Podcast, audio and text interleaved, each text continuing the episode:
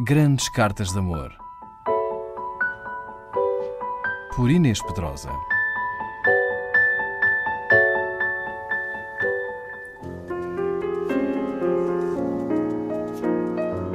Karl Marx, o defensor das classes desfavorecidas, apaixonou-se por uma aristocrata prussiana.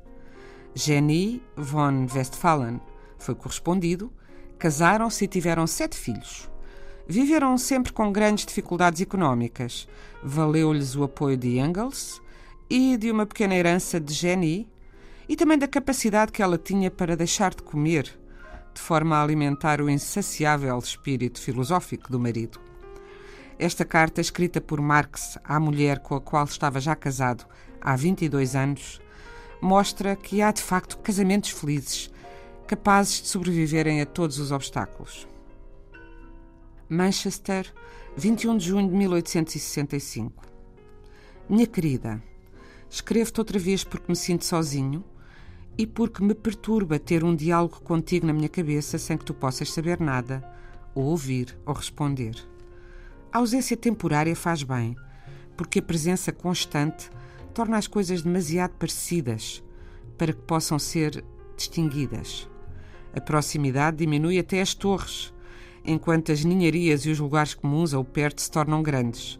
Os pequenos hábitos que podem irritar fisicamente e assumir uma forma emocional desaparecem quando o objeto imediato é removido do campo de visão.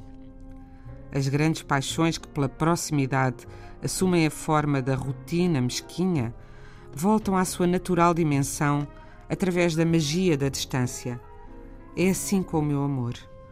Basta que te roubem de mim num mero sonho para que eu saiba imediatamente que o tempo apenas serviu, como o sol e a chuva servem para as plantas, para crescer.